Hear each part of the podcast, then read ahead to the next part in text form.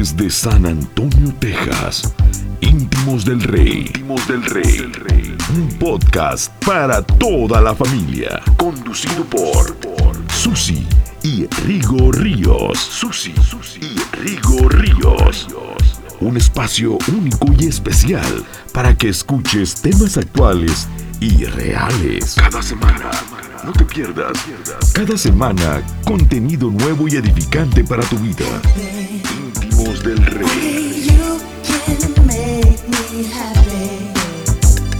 Íntimos del Rey. Íntimos del Rey. Hola, Hola, íntimos. Muy buenas, muy buenas noches. ¿Qué podría decir? Buenas noches, buenos días, buenas tardes. En el tiempo que sea. En el tiempo que usted nos esté escuchando.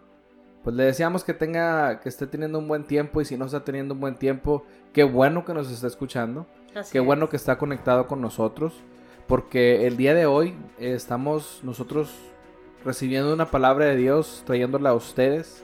Una palabra muy fresca, una palabra que es vital y muy importante para cada, cada uno de nosotros. Eh, ¿Cuál es el tema de hoy, Susi? El tema de hoy es firmes en tiempo de dificultad. ¿Cómo podemos estar firmes en cualquier tiempo? Ya sea ahorita si estás pasando por la enfermedad que está ahorita sucediendo en este mundo, en el COVID-19 o en tiempos de dificultad por la economía, en fin, por muchos tipos de, de, de situaciones que se viven día al día, no importando um, que sea pandemia, puede haber muchas Claro. situaciones, depresión, Ansiedad, ansiedad, insomnio, un divorcio, un divorcio, este, un en fin. pleito con tus papás, un pleito sí, con tus un hermanos. malentendido en amistades, en tu trabajo, lo que sea. Lo que, todo lo que pueda ser un tiempo de dificultad. Así es. Eso es de lo que vamos a estar hablando hoy. Y cómo nuestra fe y nuestra convicción de que Dios está con nosotros nos permite estar firmes en tiempos de dificultad. Vamos a iniciar. Yo les quiero contar una historia.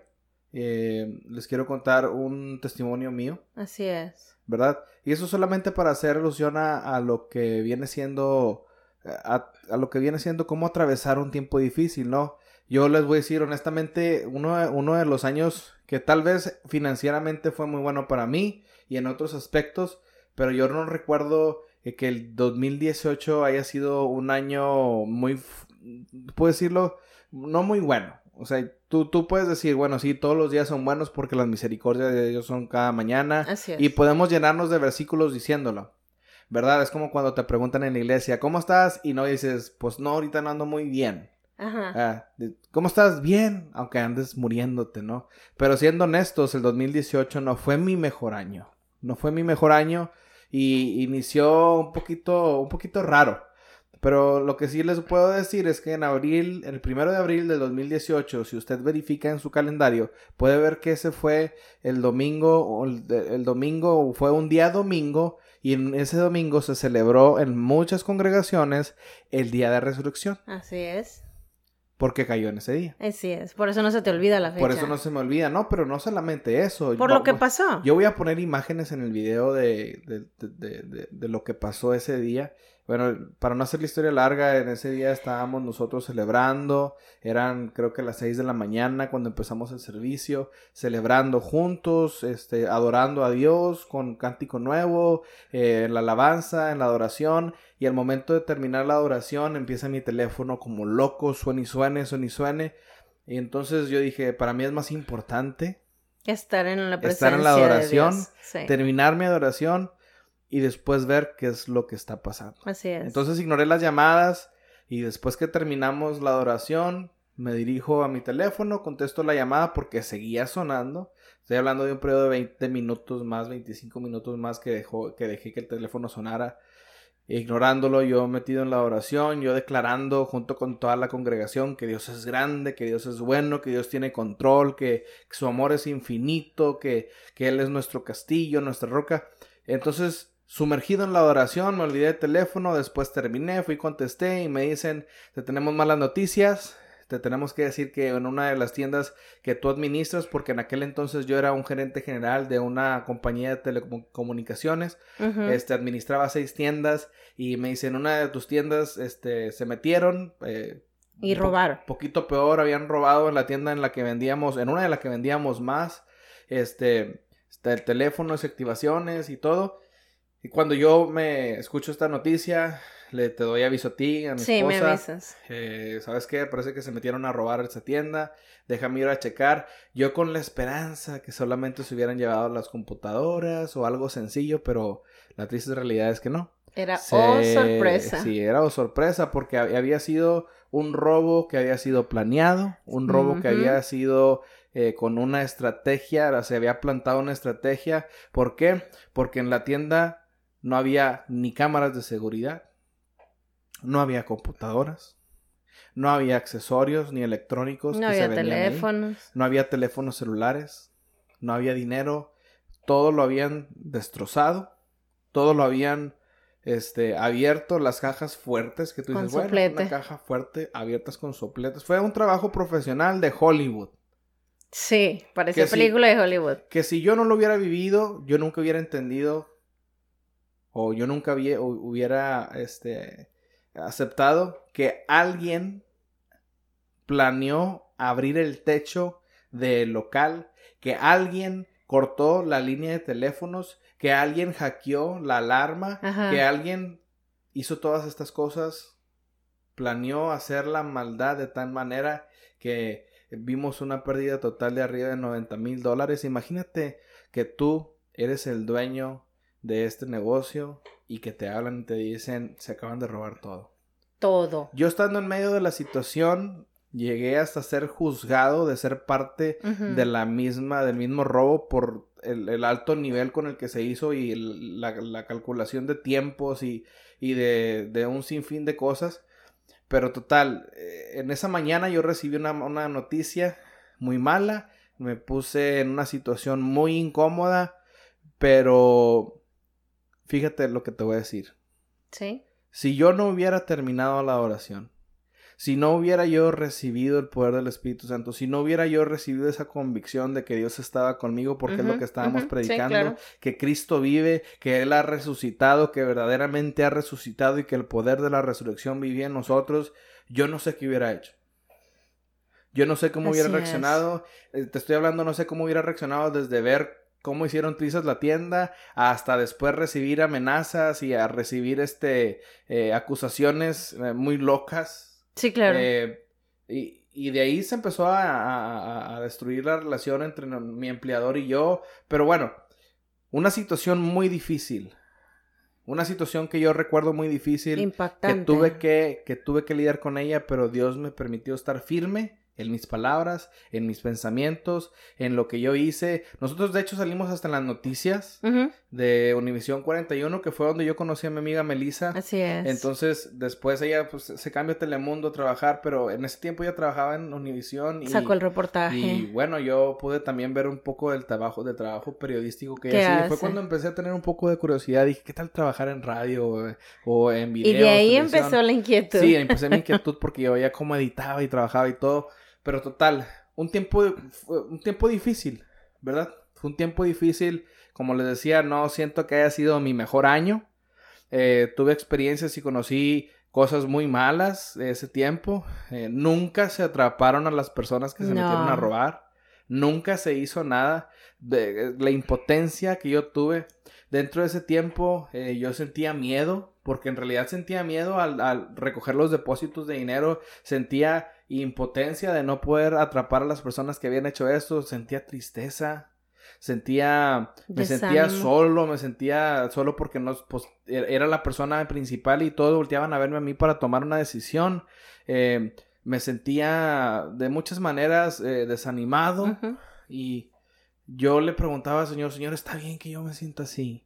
¿Está bien que yo siendo tu hijo, eh, yo sienta miedo, sienta impotencia, sienta tristeza, que yo sienta desánimo y me sienta solo cuando tú me prometes estar conmigo, cuando tú me dices que tú me llenas y que tú eres todo y que lo llenas todo en mi vida? ¿Está bien que yo me sienta así? Eh, y me entrega una palabra y Dios dice en su palabra en la que les 3.3, todo tiene su tiempo. Todo tiene su tiempo. Este dice, todo tiene su tiempo y todo lo que se quiere debajo del cielo tiene su hora. O sea que eh, cuando nos dice que todo tiene su tiempo y todo tiene su hora, yo digo, entonces todo tiene su tiempo, entonces siempre va a haber un tiempo de tener miedo o tiempo de tristeza, pero para ser más claros, aquí dice después en el versículo 2 al 6, tiempo de nacer, tiempo de morir, tiempo de plantar, tiempo de arrancar, tiempo de matar, tiempo de curar, tiempo de destruir, tiempo de edificar. Eh, Tiempo de todo, mira. Tiempo que, de llorar. que lo que dice aquí, tiempo de destruir. Este fin de semana estuvimos trabajando en la iglesia donde nos estamos eh, mudando, de un edificio donde rentábamos a una iglesia que Dios ya nos está dando, que nos, Que nos permitió comprar un Así edificio es. nuevo. Y estábamos sacando el, el equipo de audio. Y para poder sacar el equipo de audio, tuvimos que destruir una pared. Así es. Una pared que nosotros mismos habíamos Hicieron. edificado y que muy probablemente una pared similar vamos a tener que edificar en el nuevo edificio. Correcto. Tiempo de edificar, tiempo de destruir. Dice después, tiempo de llorar. Y tiempo de reír, lo opuesto. Dice después, tiempo de reír. Tiempo, dice después, de esparcir piedras y tiempo de juntar piedras. Hay tiempo de abrazar y tiempo de abstenerse de abrazar también. Y es que es una de las cosas que más nos ha pesado a nosotros en esta contingencia. Así es, en no poder abrazar no a nuestros seres queridos. No podemos este, estar cerca de la Exacto. gente. Eh, Exacto. nosotros necesitamos ser abrazados. ¿Sí? Cuando digo necesitamos, no es que queramos abrazar a alguien, sino que el ser humano necesita sentir esa calidez eh, del abrazo. Del abrazo. Y yo pienso que son tiempos de reflexión. Dice tiempo de buscar y tiempo de perder, tiempo de guardar y tiempo de desechar. Dice Dios, todo tiene su tiempo. Todo Ay. tiene su tiempo debajo del cielo. Todo tiene su tiempo. Es decir, todo tiene un principio y un fin, todo tiene un, un- todo tiene ah, una caducidad. Claro que sí. Toda la prueba, todo, todo lo que nosotros podamos enfrentar, que viene siendo tiempo de dificultad, lo más correctamente llamado una prueba, Una prueba. una prueba de vida, porque todos sufrimos pruebas, pero no todos entendemos de qué se tratan las pruebas. Así es. ¿Verdad? Em, puede ser que en este momento tú estés pasando por una muerte de un familiar. O que tal vez estés pasando por una enfermedad muy grave. Te sientes muy solo, te sientes olvidado. Puede ser que estés pasando por tiempos de ansiedad, de tanto encierro, desesperación. Estás a punto de perder tu fe. Estás a punto de dejar todo lo que has construido. Yo te voy a decir algo a ti. Dios está aquí contigo. Dios te manda a decir que para todo hay tiempo. Que para todo hay tiempo y que este tiempo es tiempo de aprender. Tiempo de buscar el rostro de Dios. De entender que nosotros somos hijos de un rey. Que somos hijos y necesitamos tener intimidad con nuestro Padre te necesitamos entender y ser diligentes. Y yo les voy a pedir, por favor, que en este tiempo esta palabra que están escuchando la tomen en serio. Que con seriedad y con diligencia escuchen este mensaje que Dios les está enviando, porque los va a bendecir de una forma sobrenatural y vamos a ir guiándolos con esta plática que vamos a tener. A entender que Dios es soberano, que Él es sobre todas las cosas y que su poder y su, y su majestad y misericordia es para siempre. Tú que estás batallando en este tiempo, Dios te dice, firme hijo, firme hijo. Si vamos a Salmos 46, versículo 10 dice, estar quietos, o sea, tranquilos, y sepan que yo soy Dios. Te dice el Señor, quieto, tranquilo, entiende. Necesitas tú saber que yo soy Dios y que yo voy a ser exaltado enfrente de las naciones y enfrente de toda la tierra. Entonces, yo quiero que oremos juntos. Quiero que nos acompañes en una oración para iniciar este tema y vamos a vamos a vamos a ir con con toda la fe y con todo el entendimiento que Dios y el Espíritu Santo nos guía. Padre, te rogamos que tú nos guíes, porque tú eres nuestra guianza. Tú dijiste que estarás con nosotros hasta el fin del mundo. Tú eres nuestro consolador, Espíritu Santo. Te rogamos que bendigas a la gente que está del otro lado de la pantalla, del otro lado del audio, Señor. Que, cada persona, cada ser humano que escuche esta palabra pueda recibir tu bendición, tu sanidad, tu consuelo, tu amor, en el nombre poderoso de Jesús. Los bendecimos en el nombre, de, Jesús. Amén. Amén. Entonces, ¿cómo, cómo, ¿cómo ves tú esta situación que me pasó, Susi? Pues es que, eh, digo, todo ser humano tiene su reacción, ¿verdad? Y al momento de tener ese impacto, pues es es así como que sorprendente el ver que no es un robo de, de, como decías tú, algo, pues como dicen, superficial, algo por encima. Entonces, ¿qué es lo que pasa? Tu reacción ah, puede ser de muchas maneras, pero como dice la palabra de Dios, si tú primero buscas a, a Dios, este, primero buscarás el reino de Dios y lo demás se te, se te dará por añadidura. Entonces, es decir, si tú en vez de haber ido a la iglesia, si no habes de haber ido a la iglesia, te hubieras quedado en casa, te llaman, te despiertan y probablemente hubieras reaccionado mal porque no estabas tranquilo, no estabas recibiendo a Dios. Pero cuando tú estás en la presencia de Dios o cuando tú has leído o estás en la intimidad con Dios o has estado leyendo la palabra de Dios, cuando tú recibes el impacto de esa noticia, pues entonces eh, puedes manejarlo a lo mejor de otra manera, porque dices, pues Dios tiene el control, eh, eh, estoy a lo mejor, tengo miedo, sí, porque es normal tener miedo, ¿verdad? Es, es, normal tener impotencia, es tener coraje en ese momento, pero al mismo tiempo Dios te está diciendo, tranquilo, cálmate porque yo estoy contigo, en las buenas y en las malas yo estoy contigo, en cualquier momento, en cualquier situación, estoy contigo y te va a sacar de la situación en la que estabas. Sí, sí. Lo que a mí más me torturaba, honestamente, como cristiano, era yo decir, bueno, pero porque yo me estoy sintiendo así, si yo soy un hijo de Dios, me autotorturaba. Sí, sí, sí. Me autotorturaba porque a veces somos tan independientes y tan autosuficientes sí. que nos engañamos a nosotros mismos al pensar que está mal sentirte mal. Eh, vaya, tener emociones, emociones negativas, pensamos que está mal, eh, pero inclusive podemos aprender del libro de Job que Job se llegó hasta, o sea, decir muchas cosas.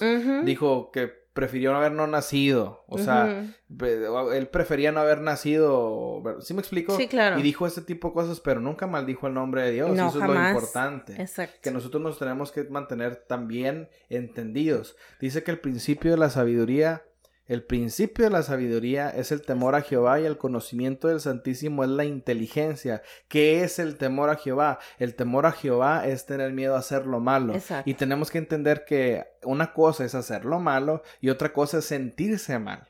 ¿Sí me explico? Sí, claro. Y no tiene nada de malo que te sientas mal. Yo te digo a ti que estás escuchando este programa, que te sientes triste, que te sientes sin consuelo. No está mal que te sientas triste. No está mal que te sientas mal. No está mal que llores, que sientas, que extrañes. No está mal. Al contrario, ese sentimiento que tú tienes, déjaselo a Dios. Dile, Señor, Lleva mi tristeza, te llevo mi tristeza delante de, tu presencia para que tú en tu majestad y en tu misericordia la arranques de mí y conviertas esa tristeza y esa inquietud en gozo, esa paz que sobrepasa todo entendimiento que es solamente la tuya, tú la traigas a mi vida y a mi corazón. No tiene nada de malo que tú te sientas mal. Lo que sí está mal es que te lo dejes en el corazón y que no lo expreses delante de Dios. Ahora, ¿por qué decimos que no está mal? Porque viene en la palabra de Dios en Eclesiastes 3. Ahí lo puedes tú checar.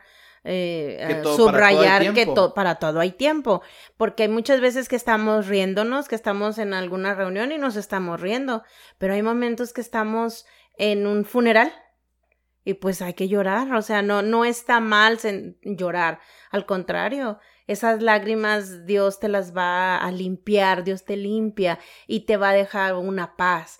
Cuando yo, por ejemplo, he llorado, cuando he tenido eh, esos momentos de llanto, mm, yo estoy llorando y no me siento mal por llorar, al contrario, yo sé que Dios me está, yo me estoy desahogando, vaya, es como cuando te desahogas con una amiga, un amigo, o con tu papá, tu mamá, con quien no con... ¿Y sabes qué? ¿Y qué es lo que haces? Después sientes como que, ay, como un alivio, como, un desahogo. Y es que buscar la intimidad de Dios y llegar a ese nivel que Dios pueda satisfacer, o no satisfacer, pero llenar ese hueco en tu corazón, un hueco que todos tenemos y que todos necesitamos eh, llenarlo en, la presencia de Dios, es lo más maravilloso que te puede suceder. ¿Qué te puedo yo decir también a ti? Yo te puedo decir que algo, si yo, yo he aprendido en este tiempo y si yo he observado en este tiempo, porque tengo el defecto de no ver las cosas, sino de observarlas, he aprendido que en este tiempo Dios nos ha demostrado nuestra debilidad, nos ha demostrado nuestra incapacidad, nos ha demostrado nuestros límites. Tú que estás escuchando esto, Dios te está demostrando que tú eres limitado y que Él es ilimitado y necesitas entender eso. ¿Por qué? Porque Pablo, Pablo, el apóstol Pablo, que alcanzó a miles de personas con su prédica, que hemos sido bendecidos por los manuscritos que Pablo escribió, que nos dejó el apóstol Pablo, le pedía a Dios que le quitara un aguijón que tenía dentro de su carne.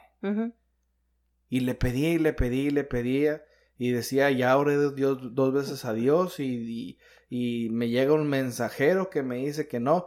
Pero Pablo, en su debilidad como ser humano, ¿verdad? Fue tanta la insistencia de Pablo que Dios le dice, ¡Ey! ¡Ey! Tranquilo, tranquilo, ¿por qué tranquilo? Me imagino que le debe haber preguntado Pablo, ¿verdad? ¿Por qué quieres que esté tranquilo?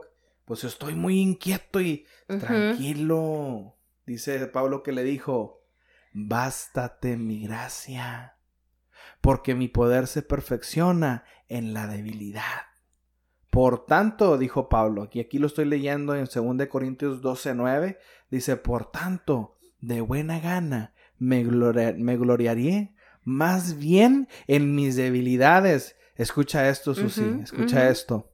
Dice, para que el poder de Cristo more en mí. O sea que en nuestras debilidades, dice, nos tenemos que bastar de la gracia de Dios. Así es. ¿Qué quiere decir? A lo mejor tú no eres la persona que habla mejor en frente del público y esa puede ser una debilidad tuya, pero la gracia de Dios va a hacer que el poder de Cristo repose sobre ti y cuando el poder del Espíritu de Dios viene sobre alguien, tus planes que tú tenías, tu capacidad que tú pensabas que tenías, son sobrellevados, se traspasa, eh, trasciende. Dios hace cosas poderosas, inentendibles y supernaturales o sobrenaturales sobre la vida de la gente que la gente a veces dice, ah, caray, pero esto de dónde. Así es.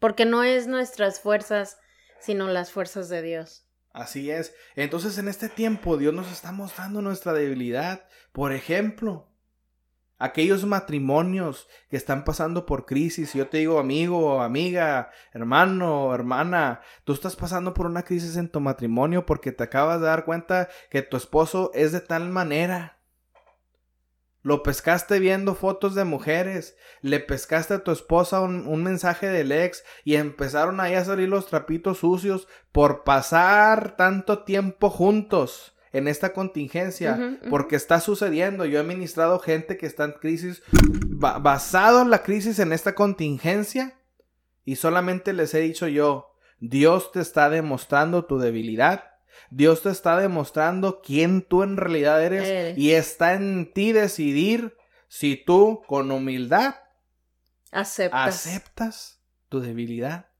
te arrepientes de tu pecado y buscas que Dios te bendiga, te perdone y que el poder de Cristo te transforme. A veces tenemos que pasar por procesos muy difíciles. Muy duros. Muy duros para poder entender el poder y la soberanía de Dios. A veces tenemos que estar en medio de tormentas muy fuertes para que seamos estremecidos, inquietados y que Dios demuestre su poder. ¿De qué te puedo yo dar un ejemplo? No sé si tú te acuerdas de la historia eh, que viene en el Evangelio. Parece que en los tres Evangelios vienen. Cuatro Evangelios vienen o tres de los cuatro. Eh, esta historia donde venían los discípulos de Jesús en una barca. Sí. ¿Sí te la sabes? Sí. A ver, cuéntanosla. Que ellos estaban eh, en una barca y que estaba la tormenta muy fuerte. Se vino una tormenta muy fuerte. Esto es- lo vemos en Mateo 8, de entre el 20 del 23 al 27. A Y- ver, déjame eh, lo busco para estar seguro.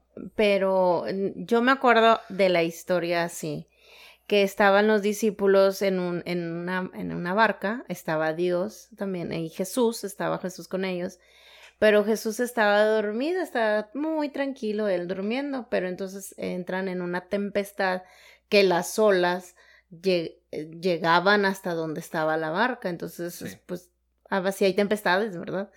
y que y, y los discípulos sintieron mucho miedo. Entonces fueron y le hablaron a, a Jesús y le dijeron, Señor, sálvanos porque pues nos vamos a morir aquí. Está pasando esta tempestad.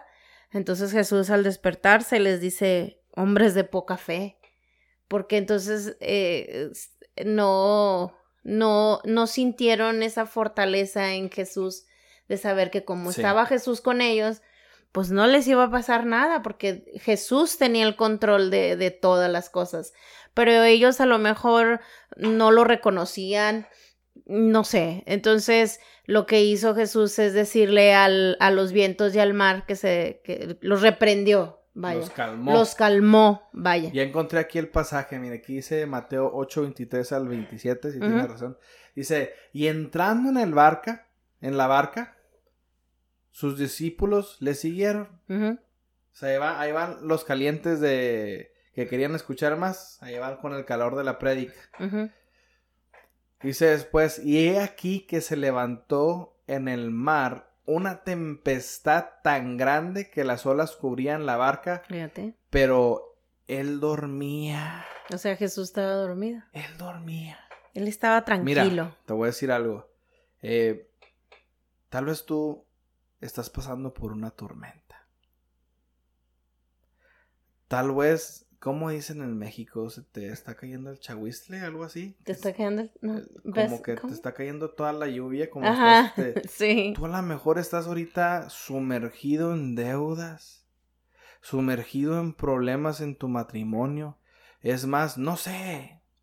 No sé qué tan grande puede ser tu problema, no sé qué tan grande puede ser tu depresión. Estás en una tormenta. Y estás muy, muy, pero muy asustado. Yo te voy a decir algo. En este pasaje vas a ver la naturaleza del poder de Dios. Así es. Dice, pero él dormía. Dios está tranquilo en medio de cualquier circunstancia porque Dios conoce que Él es todopoderoso Así y Él es. está en control de cada situación. Dice es. después, y vinieron sus discípulos y le despertaron diciendo, o sea, en, esta, en esto yo puedo ilustrar que estos somos nosotros. Sí, nosotros somos los Cuando, discípulos. cuando nosotros vamos y le decimos, Señor, sálvanos. Oh, Señor, tengo este problema de dinero. Señor, sálvanos, que perecemos. Él les dijo, ¿por qué tienen miedo? ¿Por qué teméis, hombres de poca fe? Entonces, levantándose, reprendió a los vientos y al mar, y se hizo gran bonanza, y los hombres se maravillaron diciendo, ¿qué hombre es este? Así ¿Qué es. hombre es este? Que aún los vientos y el mar le Le obedecen. Quiere decir que él es soberano. Me, espérame, espérame, porque mira, mira.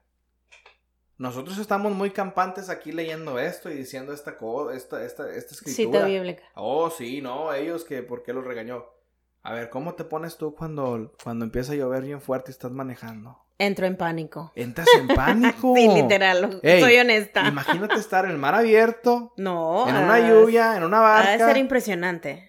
Y la desesperación de ver que la persona que se supone que el pastor que te está guiando, el líder espiritual, esa persona que... Está tranquila. Ay, lo ves bien campante dormido.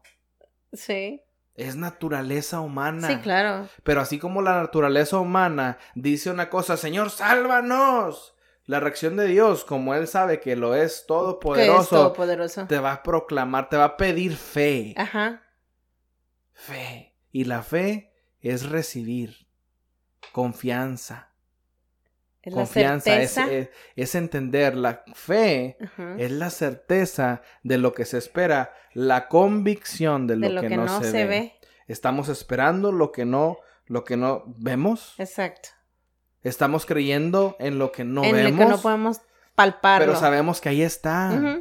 Sabemos que ahí está. Me decía un amigo, ¿cómo puedes tener tanta fe con algo que está tan, tan, in- tan incierto? Le digo, ¿qué hablas? ¿Qué está incierto? Pues la fe cristiana. Le digo, ¿de qué hablas? ¿Cuál incierto? Si hay un kilómetro de evidencias, Claro. de copias del Nuevo Testamento que legalmente, por ley, históricamente. Te comprueba que cada relato está conectado y habla, Y de, lo mismo. de lo mismo. Hay cosas en las escrituras que si tú no entiendes, si tú no sabes lo que significa, por ejemplo, mira, yo le decía, ¿sabías tú que un judío no podía dar testimonio de que una mujer o de que lo que una mujer dijera era verdad? No, pues no. En el Evangelio dice que las mujeres que fueron a la tumba de Jesús testificaron que Jesús no estaba y que por eso después fueron y ellos relataron esto y lo escribieron todos, dicen lo mismo. Lo mismo. En la cultura judía un hombre nunca diría la mujer dijo No, y cosas así, digo, pero sabes que la ignorancia a veces es más grande que nuestra fe es cierto. y a veces nuestras palabras ignorantes son más grandes que nuestro conocimiento. Yo como tengo tanta certeza y fe, no nada más porque en mi corazón existe, sino porque también me he dado la tarea a buscar a Dios en su palabra. Claro, tener intimidad con Dios. Buscar a Dios en su palabra y dice la palabra escudriñar las escrituras. ¿Qué significa eso? Buscar más allá. Investigar, Entonces, profundizar más el tema del que estás leyendo. así es. Entonces, ¿qué, ¿qué te puedo decir yo? Pues Dios nos exige fe. Que creamos, que busquemos más de Él. Hay una escritura que dice, ah, que dice ahí más adelante que es más fácil que entre un rico en el ojo de una aguja, que, perdón, que entre un camello en el ojo de una aguja que un rico en el reino de los cielos. Y la gente dice, es imposible que haya ricos en el cielo. Pero luego tú te volteas y ves a tanta gente de Dios tan prosperada, no nada más ricas en lo monetario y financiero, sino tan No, no, en, en todo. todo aspecto. Y dices, a ver, espérate, aquí significa algo más. Que dar la casualidad que cuando tú escudriñas las escrituras te das cuenta que cuando Jesús decía el ojo de una aguja, el ojo de una aguja era una puerta Una puerta pequeña chiquita. en las paredes del muro donde la persona si necesitaba entrar con su camello, el camello era para viaje Ajá. y el camello venía siempre cargado. Sí, Entonces, para que él pudiera entrar el camello tenía que ponerse de rodillas y dejar sus cargas. descargar todo. ¿Y qué decía el Señor? Mirad primer- prim- primeramente el reino de Dios y su justicia. Así es. Y verán que todas las cosas serán añadidas. Cuando tú vienes a la presencia de Dios, tienes que dejar tus cargas, confiar en Él, humillarte, ponte de rodillas, búscale con, con todo tu corazón y Dios traerá sabiamente una solución para tu problema, para cerrar, Ok. para cerrar. No sé cuál sea la situación que tú que nos estás escuchando estés pasando. Pero yo te quiero contar un testimonio. Y este es un testimonio que tiene más de 20 años. Sí. Cuando eh, yo tenía la edad de 10 años, 9 años, eh, mi- mis papás pasaron por un proceso, una transición, ¿verdad? De, de crecimiento. Mi mamá era secretaria general de la sección no sé qué de donde ella trabajaba como maestra. Como maestro. Era diferentes posiciones. Estaba introduciéndose en la política. Mi papá era un empresario que se estaba desarrollando en la ciudad de Monterrey. eh, con un negocio de botes de plástico, una fábrica grande, muchos empleados. Estaban teniendo éxito. Nos estaba yendo muy bien. Yo por razones personales, pues decidí irme antes a vivir con mi papá. Parece que me había ido muy bien en el cuarto año de el cuarto grado y había pasado mis exámenes como unos cuantos meses antes y me habían dado el pase del año. Del año. Entonces me fui a vivir con mi papá antes de que empezara el verano. En esa transición, mi mamá se enferma. Ujú. Y cuando ella llega a Monterrey a atenderse, ella ya le había dado una pancreatitis hemorrágica. Una pancreatitis hemorrágica hasta hoy en día, desde aquel año, de mil personas una se salva. Cuando mi mamá estaba entrando en crisis en la ambulancia, le dieron dos ataques respiratorios, los cuales le, provocaron que su corazón se parara, dos veces. Gracias a Dios, la gente, los paramédicos la pudieron revivir, la pudieron regresar. Llegaron al hospital, de, no sé, no sé qué tipo de hospital era, pero estaba conectado con la gente que son maestros y todo eso. sería. Sí.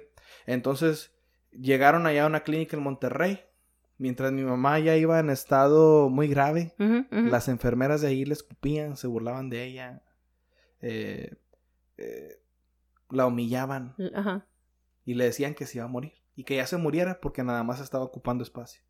Esa situación se escaló, se, se llevó más allá, pero llega el tiempo donde le dice el doctor a mi, a mi papá, tu mujer se te va a morir, ya, desconectenla ya, dejan que se muera. Wow. Entonces mi papá, mi papá, siendo una persona altamente autosuficiente, le dice, ¿estás loco?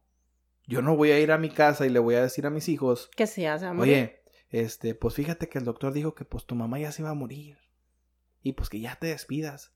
No, me la voy a llevar. Y yo le doy muchas gracias a Dios por los médicos, la doctora Tatiana, los médicos que se encargaron de ella cuando la trasladaron al hospital loca que creo tengo entendido, no estoy seguro, no hice mi trabajo periodístico para ver esto, pero creo que tengo entendido que los dueños del hospital Loca son judíos. Entonces se la llevaron a Loca y mi mamá duró ahí un mes en coma. Cuando mi papá, al pasar del tiempo, perdió todo, cuando te digo perdió todo es perdió todo, dormíamos en colchones de plástico y también en unos catres verdes, me acuerdo perfectamente porque papá los compró. Este.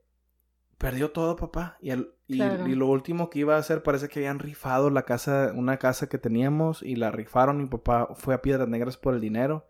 Y mi tío, antes de que papá agarrara el camión, le dice: Roberto, sé sabio. Entrega a tu esposa en la voluntad de Dios. en las manos de Dios. No, ¿cómo voy a hacer eso? le dijo mi papá. ¿Y qué tal si se la lleva? Roberto, no pelees, no luches en contra de la voluntad de Dios. Claro. Entrega a tu esposa a la voluntad de Dios. Pues pasó. Papá se fue. Salió de la ciudad y a las cuatro y media de la mañana le empieza a resumbar esas palabras, entrega a tu esposa en la voluntad de Dios. Y mi papá entra en oración y entrega a mi mamá en las manos de Dios. Entonces, cuando mi papá entrega eso, ya llega después un par de horas a Monterrey, como a las 6 de la mañana. Llega a Monterrey, entra con el doctor, paga lo deudado. Le dice el doctor, tu esposa a las cuatro y media de la mañana salió del coma. De una forma que no entendemos, ella simplemente se mejoró está bien, ya la sacamos de cuidados intensivos, está en otro piso, la pueden ir a ver. Mi mamá estaba entubada, Susi. Mi mamá tenía tubos por todos lados. De hecho, hasta hoy en día mi mamá tiene problemas en su garganta por los tubos que tiene sus secuelas. Pero está viva. Exacto. Ahora, ¿están pasando ellos por una transición ahorita, un proceso donde están enfermos? Y siguen fuertes en su fuertes en fe. En ese tiempo mi papá entendió que la voluntad de Dios es sobre todas las cosas, que Dios es soberano, pero así como es soberano, tiene misericordia y poder suficiente para traer sanidad al enfermo, libertad al cautivo, entendimiento al desentendido, bendición al que está mal, al que está mal. Dios tiene poder para hacer y deshacer y Dios en su misericordia su gracia. Yo te voy a decir a ti que estás escuchando este testimonio, Dios tiene cuidado de ti. Así es. Dios va a traer paz y entendimiento en estos momentos difíciles y el mismo Dios que resucitó hace más de, más de dos mil años, el que tuvo el poder para regresar a la vida, ese es el que te va a mantener firme en tiempos de dificultad y apunta a este Salmo 46.10 y entiende que dice, estad quietos y saber que yo soy Dios exaltado voy a ser entre las naciones y exaltado seré en la tierra. Él te dice a ti, yo soy tu Dios. Y, es, y, es- y estate quieto. Entonces con esta palabra yo le quiero dar gracias a Dios por la vida de las personas y algo que quieras agregar, Susi. Pues que en este tiempo de dificultad en el que le estás pasando, eh, yo te invito, ¿verdad? Y te invita también mi esposo a que sigas buscando a Dios en tu intimidad con Él. Es lo que siempre hemos eh, eh, exhortado a las demás personas, que cuando tú te sientas solo, desesperado, ansioso, preocupado, angustiado, todos ese tipo de, de, de emociones o sentimientos, que busquen a Dios en su palabra, porque o, o busques a Dios orando, platicando con Él. Créeme que vas a sentir una paz, un alivio y al momento de buscar eh, en la Biblia eh, alguna palabra de Dios, tú vas a tener la respuesta a la situación por la que estás pasando. Acuérdate de siempre dejar toda situación, sea buena, sea mala, en manos de Dios, porque Dios quiere lo mejor para ti. Amén, así es. Así es. ¿Qué más podemos decir para todo el tiempo? Dios dice, dice en su palabra, entonces levantándose, reprendió a los vientos y al mar y se hizo grande bonanza. Cuán grande es el poder del Señor. Así es. Para Dios no hay imposibles. Para Él no hay imposible. Tu tormenta, tu mar turbulento, Él tiene el poder para decirle que se calle, que se calme. Y quiero que ores conmigo y le digas, Padre, gracias. Porque ahora entiendo que tú eres soberano y que sobre todas las cosas es tu poder. Padre, hazme un íntimo tuyo.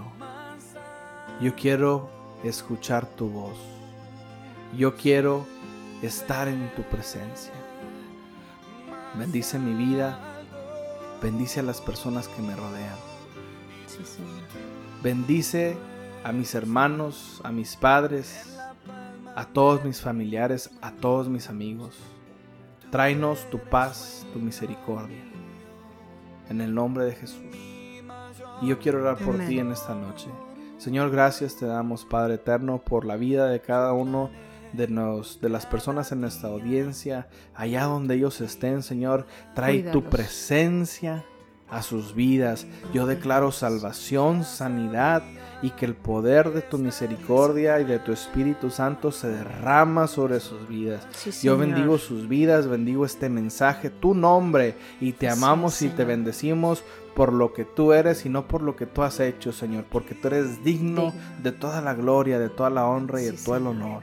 Te bendecimos, Señor, y te damos gracias por este tiempo de grande bendición en nuestras vidas. En el nombre poderoso de Jesús, Amén. gracias, Señor. Gracias. Amén. Amén. Hoy es el día donde Dios te ha enseñado y te enseña y te llevará para que tú puedas estar firme en tiempos de dificultad. Con esto nos despedimos el día de hoy en este tu programa. Íntimos del Rey. Cuídense, bendiciones. Hasta pronto. Bye bye.